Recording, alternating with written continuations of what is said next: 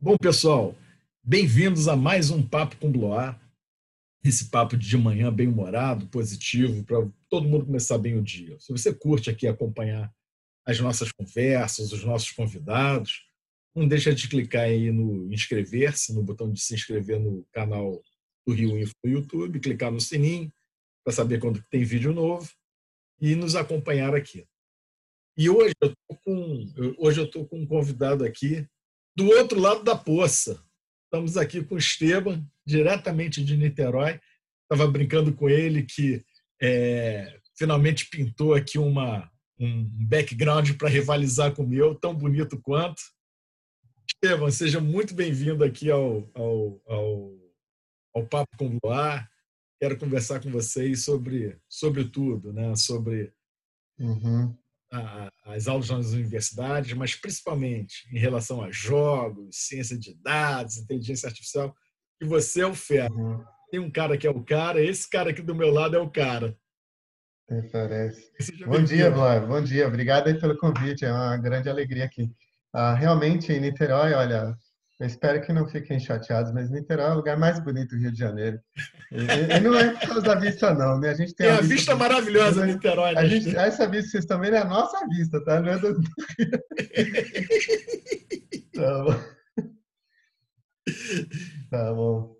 Mas, é, Esteban, me conta aí, como é que estão uhum. atividades em relação a jogos e como é que... Uhum. Dá um panorama geral aí para a turma. Tá bom.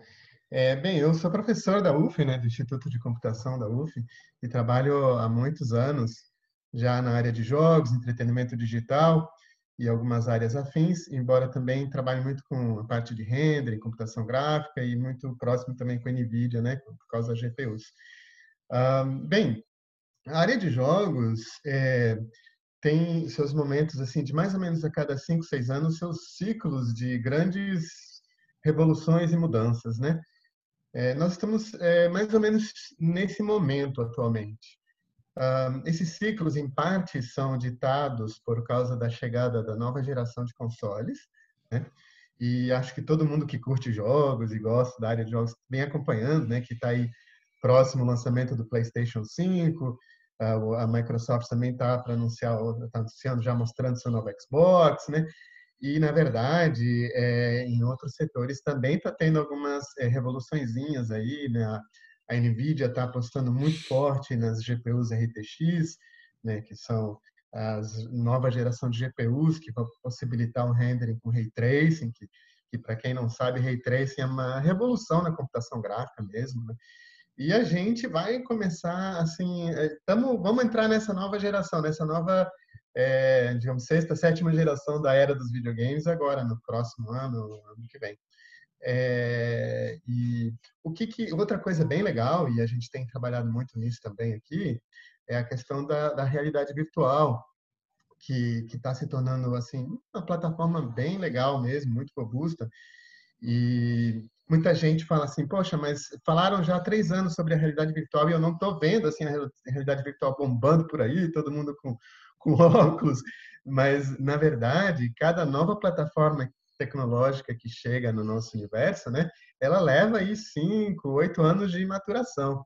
Basta você ver assim do, do celular quando foi inventado aquele tijolaço, né, até assim as pessoas poderem começar a ter e jogar no celular, demorou uns cinco, seis anos, sete anos, oito anos. A mesma coisa em relação à internet, né? Quando a internet surgiu, era uma coisa assim, bem acadêmica, só tinha nas universidades e tudo mais e, e demorou aí uns oito anos para realmente todo mundo estar tá começando a, assim, a usar normalmente. E, e, a gente também enxerga a realidade virtual dessa maneira. Em 2014, 2015, ela começou a chegar de uma maneira mais consistente no mercado, né? mas é, a gente está aos pouquinhos caminhando. E eu acredito que daqui a dois, três anos a gente realmente vai é, vai estar tá, assim usando os dispositivos de realidade virtual, realidade mista, como um dispositivo bastante usual. Né? Não, é engraçado. É, o, o, que acontece é o seguinte, Esteban, você tem isso que você falou é a mais pura verdade. É, hoje você tem aqui esses é, smartphones de última geração, e mesmo que não são tão de última geração, fazem coisas assim fantásticas. Se você voltar dois, três anos no, na, na linha de tempo aí, você não imaginaria que você estaria fazendo esse tipo de coisa, né? Sem dúvida. Não. A gente, a gente... Se você voltasse 30 anos, se você trouxer uma pessoa de 30 anos atrás para cá, e ele, por exemplo, eh, for no metrô, vamos, né, onde está todo mundo assim, né, com o celular, é, mas que coisa mais bizarra, né? O que que, que, que o pessoal tem para fazer, né? É isso mesmo. É isso mesmo. assim. Né? É, mas eu acredito, eu acredito piamente, Alberto, que é, em 10 a 15 anos, assim, os dispositivos, não só de realidade virtual, mas de realidade aumentada, realidade mista, tudo vão ser muito comuns para a gente, sabe? Você corriqueiro, né? Oi? Pode Você corriqueiro, já. Super corriqueiros, exatamente. É, por que, que eu tenho que ficar olhando uma telinha desse tamanho, é, que não está aparecendo aqui, mas né, é, desse tamanhozinho, se eu posso colocar, por exemplo, um óculos como que você está usando, e aí ter uma imersão completa, escolho quantas telas eu quero, não preciso mais de TV, porque eu posso escolher uma TV de 150 polegadas, né, já que eu tenho ambiente imersivo, né, não preciso de displays para os meus computadores, eu já posso ver tudo no meu, no meu display aqui, né, então, assim, é, eu acredito que nós vamos ter realmente, estamos indo para esse né? A gente vê assim, os, os andamentos, os anúncios que vão sendo feitos, eu acho que, que, que vai acontecer. É, eu, eu, eu acredito muito no, no seguinte sentido, eu acho que talvez até conhecimento e tecnologia já existe, o pessoal precisa aprimorar aí performance e tamanho, né? Porque você ainda vê os devices hoje, aqueles Isso Parece os celulares de tijolão de, de antigamente, né? É, a gente chama de máscara de mergulho, são os Nokias. É, Mas, assim, realmente, a, a, o santo graal da realidade virtual é você botar, é um óculos, certo? Existe ainda alguma dificuldade em relação a isso, porque é, a convergência da imagem ainda é muito difícil de colocar menos de 2 centímetros. Então, precisa de é, 4 centímetros. Isso faz com que a distância do display acabe sendo pouco grande e gera essa máscara de mergulho. Mas, assim, estão sendo feitos grandes progressos e a gente já vê alguns devices bem parecidos com óculos. É, não, eu acho que, acho que é, é, uhum. vai ser uma coisa que, para a gente revisitar daqui a alguns anos, daqui a um, dois anos, uhum. Esse papo aqui, né, Estevam? ah, sim, sim. Esse negócio. Pô, o cara tá falando disso, pô, mas que coisa, né? Como é que era então, né? Não, muito, muito, muito bacana mesmo em mim. Uhum. Estevam, eu queria até puxar um negócio. Você falou aí da NVIDIA. Ano passado a gente fez um, dentro do Rio Info, um, um encontro lá com a, com a, com a NVIDIA. Você foi mega popstar lá dentro.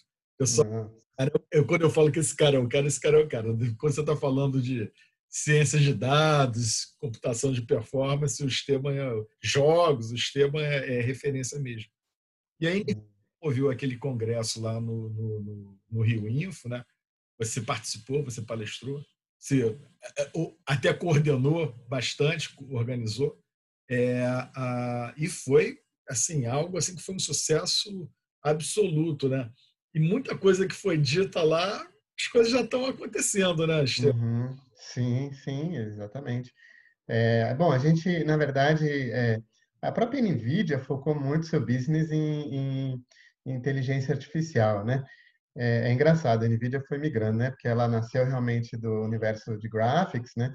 De computação gráfica, obviamente muito atrelado aos jogos, que é o principal mercado. Uh, depois, com as GPUs, ela se tornou, assim, uh, um, um, player muito importante no mercado de HPC, né? De High Performance Computing, a ponto de que os maiores clusters hoje do mundo, top 500, se não me engano, 250 ou até mais, são baseados em, assim, tem fortemente é, uma arquitetura NVIDIA. Uh, mas nos últimos anos, é, agora o foco é IA. Né? E é interessante né, você ver porque é, a GPU ela tem um DNA diferente do DNA da CPU. São DNAs mesmo diferentes, cada um nasceu de um planeta, digamos assim. Né?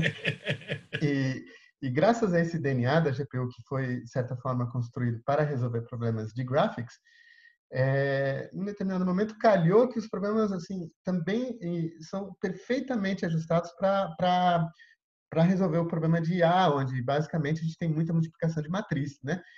É, os tensor, as operações de tensor e tal.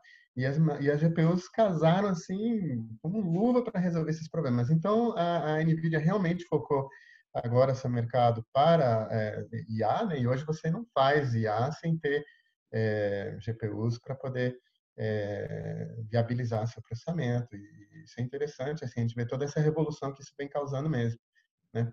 Na, na, na área de IA, a gente fala assim, por que, que aconteceu essa explosão de inteligência artificial né, nos últimos é, cinco anos?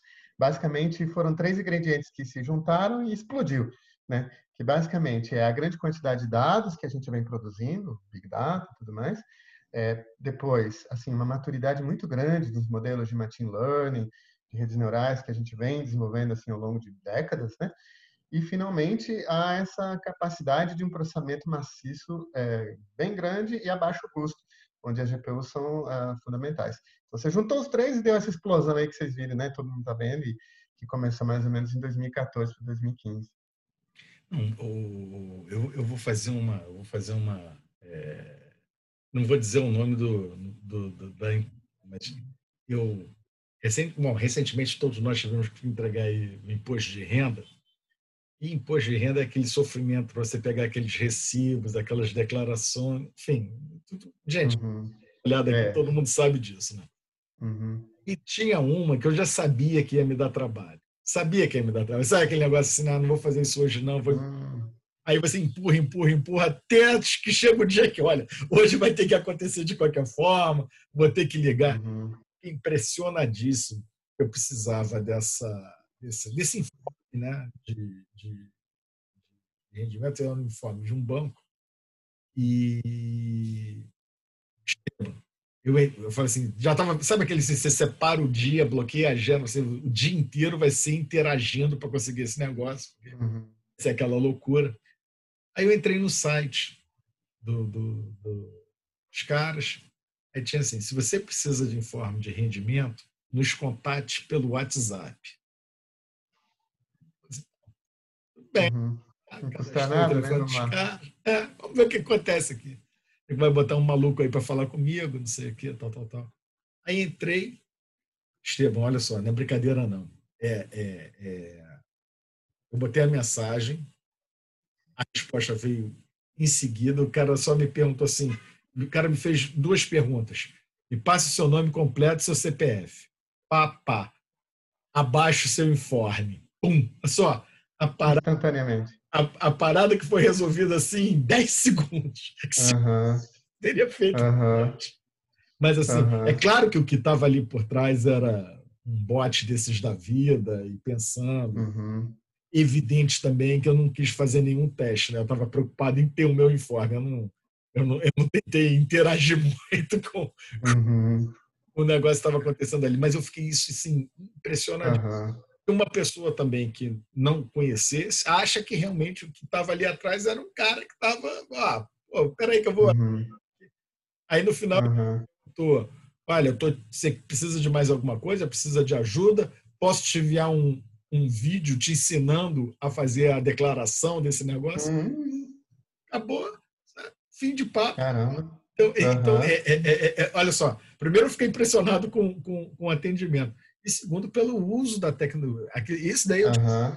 que me fascina, que você vê o seguinte, um uso de tecnologia de, e que está facilitando, e facilita muito a vida das pessoas.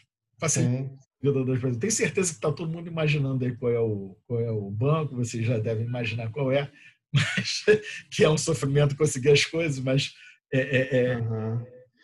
Isso daí realmente assim eu, eu fiquei boca aberta. E é uma coisa que se a gente pensasse, eu não estou falando de ah, 10 anos atrás, estou falando assim, se a gente pensasse há um, dois anos atrás, é assim, uhum. concebível, entendeu, Esteban? Então eu fico impressionado com, com, essas, com, essas, com essas evoluções, com esse. Sim. Sim, e veja, né, Alberto, como na verdade, assim, em, em termos de, de, proporção de pessoas que estão têm a capacidade já de enxergar uma solução de IA, ainda é ainda é pequena. As pessoas estão começando a ver, né? Imagina quando todo mundo realmente conseguir é, implementar e usar soluções de IA e a gente tiver frameworks, nós já temos, né? Mas assim, quando os frameworks de IA forem assim um, um, tão tão simples de usar como você usar um Word da vida, né? Então, é, nós realmente vamos ter toda a nossa vida auxiliada por IA, as cidades inteligentes, a gente não tem ideia, eu acho, sabe, do que elas vão se converter. É, não, uma coisa, uma coisa que assim me deixa assim realmente assim fascinado é quando você vê esse uso da tecnologia né, uhum. em favor da, das pessoas, em favor facilitando a vida das pessoas, ou, ou, distraindo, ou descontraindo, não importa, tornando a vida das pessoas mais fácil. Isso daí eu acho assim uma coisa assim, sabe, assim linda. É, é você, é, é, porque o que eu falo para o pessoal, gente, tecnologia é ferramenta. Você pega a ferramenta, uhum. você usa ela para o bem, você usa ela para o mal. É, uhum. Se a gente vê uma evolução dessas pessoas e a evolução seguindo no sentido de facilitar a vida das pessoas, isso é tão bacana, é tão legal. Exatamente, exatamente. É. É, o, o, o agora me diz uma coisa: você comanda o laboratório na UF? Media Lab, tem, sim o Media Lab, só tem fera no seu laboratório, só tem coisa bacana no seu laboratório. Me conta aí uhum. do, do, Se é que você pode contar, né? Então, estou sendo super indiscreto aqui também. Uhum. Tá. você está desenvolvendo lá no Media Lab? Tá. a gente tem muitos projetos, né? Alguns bem técnicos e bem de pesquisas, mas eu vou te contar um que eu acho que é o que está me enchendo mais os olhos. Tá? Legal. É, é um projeto, aqui na UF tem um, um, um lugar que se chama Casa da Descoberta. A Casa da Descoberta é um espaço de ciências que funciona na física para crianças de todo o Rio de Janeiro. Né? A, gente, a Casa da Descoberta recebe mais ou menos 10 mil crianças por ano. E é um espaço de, de, de uma casa de ciências mesmo, onde as crianças fazem experimentos, é, aprendem com coisas lúdicas e tudo mais. E temos agora, tivemos um projeto aprovado com o financiamento da Prefeitura de Niterói, para fazer um parque de realidade virtual dentro da Casa da Descoberta, uhum. onde nós vamos fazer assim várias atividades assim bem maneiras mesmo, né, de você explorar o espaço, de você explorar o fundo do mar, da Baía da Guanabara, de você poder é, é, brincar lá no meio dos átomos usando realidade virtual e, e, e, e eu estou muito empolgado porque porque é, nós vamos trazer o conceito de realidade virtual que, que você não pode normalmente ter em casa, que é o que a gente chama de realidade virtual pervasiva, onde, onde você tem, é, por exemplo, você é, senta num veleirinho mesmo, uma maquete de um veleiro, põe o um capacete de realidade virtual, você opera o veleiro, né? mas você vê, você está numa competição, você está numa travessia lá na Antártica, né? É, tudo mais. Então, é, a gente chama de realidade virtual pervasiva, aquela que é a realidade virtual, mas que você ao mesmo tempo interage, né, com, com objetos reais e com outras pessoas que estão do seu lado. Então, eu estou no veleiro do meu amigo, está do meu lado também, mas eu vejo do lado é um, né, é um outro velejador famoso, e tal. E, e, e, isso é bem. Eu estou dando esse exemplo, mas nós temos várias atividades. Eu estou muito empolgado, né? Porque... Isso vai ser sensacional, Sim, sim. É, é, assim, a nossa ideia é realmente, com o tempo, assim, até as empresas se interessarem e vamos uma empresa grande aí, ah, vou construir aqui um, um é, vou patrocinar aqui um simulador de helicóptero com cabine tudo para as crianças, né? Para ver como que é, não sei o quê. É, então a gente tem, assim, já tem recursos para fazer uma parte legal do parquezinho ali, mas a gente também pretende com isso abrir para que vire um parque mesmo de realidade virtual. Assim é um pouco sonhar alto, mas assim, eu, eu penso no primeiro parque de ciência de realidade virtual que nós vamos ter aqui na região. Né? Pô, sensacional. Acho que isso daí é um projeto fabuloso e já fica aqui uhum. o convite para falar mais sobre ele lá no, lá no Rio Info. Calma, calma. Ah, legal. Eu vou te perturbar. Tá bom, tá bom. Olha, Esteban, o, o, o, o papo é maravilhoso, como é que eu, como eu te disse no início, é, o tempo passa voando, a gente já até estourou, uhum. mas tudo bem. É, eu fico muito contente da gente estar, estar recebendo você aqui no Papo com Bloar. É, é, um, é, um, é um parceiro de, de, de, de longa data, um cara que está sempre, sempre afim e topa fazer tudo. E acho que isso daí é importante. É, você é um, realmente assim uma, uma, uma, pessoa muito especial. Te agradeço bastante participar aqui com a gente deixo aí para você se despedir. Ah, obrigado, Bló. Assim, quero te parabenizar também pela tua iniciativa. Acho que tem assim a repercussão, né, dos seus papos e tudo que você tem feito assim é impressionante. Acho que você está se tornando é, bem conhecido nessa época, né? Antes. Você já é muito conhecido, você já é muito influente na nossa área, né? E acho que o Rio de Janeiro deve muito a você aí no setor de TI. E acho que nessa nessa etapa você é, você realmente se se superou mesmo, assim, tudo que você tem feito. Parabéns e muito obrigado, assim, super prazer poder estar aqui contigo e com toda a comunidade aí. Tá bom, valeu, Esteban. Eu só quero dizer o seguinte: eu sou conhecido mais pelos meus amigos do que por mim, tá? É o que eu tenho de melhor são meus amigos. bom, pessoal, espero que ah. vocês tenham gostado aqui do, do, do Papo com o Bloar, hoje com o meu amigo querido, professor Esteban Clua. E fiquem ligados aqui, amanhã com certeza vai ter mais um papo fantástico. Até lá, beijo, fiquem bem. Tchau, tchau.